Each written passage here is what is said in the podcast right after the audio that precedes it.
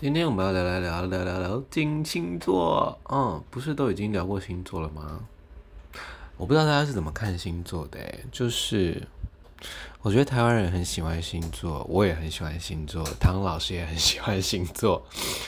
我觉得星座俨然已经成为我们台湾人现在的一个话题哦，但是我自己想要把它看作呢，是了解自己、认识自己、跟书写自己，还有沟通自己的工具哦。很常我问到别人，我就会说他是谁，你是谁，然后人家就会讲一些 X Y Z 的事情。但我想要了解性格的时候呢，不管是我自己要解释我自己，或者是我想要了解别人，我觉得星座的确是一个给我们很概略的方向，说哦，哪一个星座是大概怎么样。我觉得大家不要想象说，Oh my God，这个怎么可以把人家只分成十二种呢？就是人是很复杂的、很矛盾的，是没错。如果你真的仔细看星盘的话，十二颗星就有十二个。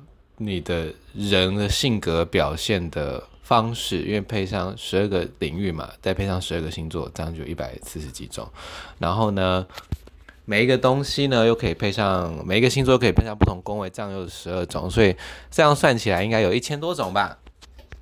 就算每一个描述没有很准确，你也是可以取其你有认同的地方。就算别人不是这样看你，当你要介绍自己的时候呢，你就可以说。哎，我的水星在处女，所以我讲话很细节。我写字喜欢喜欢写得很巨细靡遗，这是我沟通的方式。我也喜欢人家跟我沟通的时候呢，都是讲得很细节，时间、地点、需求、预算，全部都跟我讲清楚，这样子。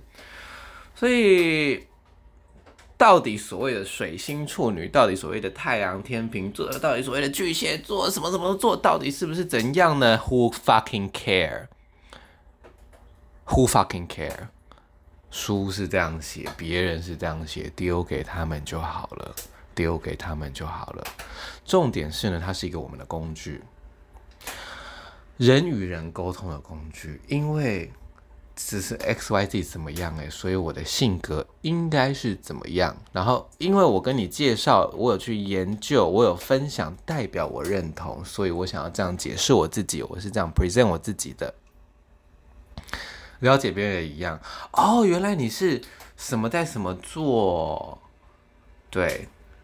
但是我觉得这个比较适合在解释自己的性格的时候，而不是你犯错的时候。哦，因为我是 X Y Z 星座，因为我我我冥王在一宫，所以我所以我迟到。Go fuck yourself，就是不是不是这样用的。解释自己可以，来看的话啊啊啊！你只是当一个讨厌鬼而已。所以我不知道大家对星座的的用法的看法的的的的玩的方法是什么？对我来说，它就是一个沟通的非常方便的工具。因为沟通你要的是什么？你除了比如说台湾，我们大部分都讲中文，都讲英文，可能就大部分这两个台语、客家话、族语。我们要的就是共通的语言。共通的语言到底是什么？当占星学在台湾已经可以养得起一位国师，每年年薪破千万，买好几千万的房子啊，不管贷款不贷款，反正他自己分享的。当他的收入是这么高的，可想而知他的触及率很高，使用他的人很高，了解他的人很高。我也甚至觉得，哇，我现在越来越多越多人喜欢星座的人，有在听国师的人都可以跟我聊。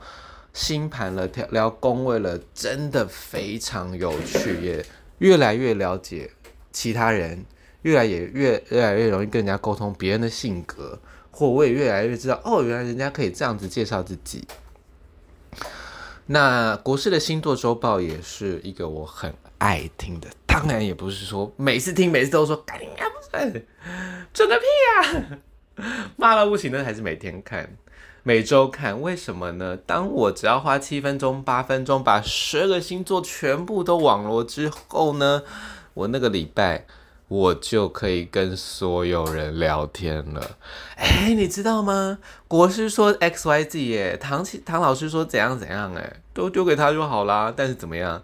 你跟别人就有一个开启话题的机会哦。好啦，这是我现在看星座的一个观点。分享给大家。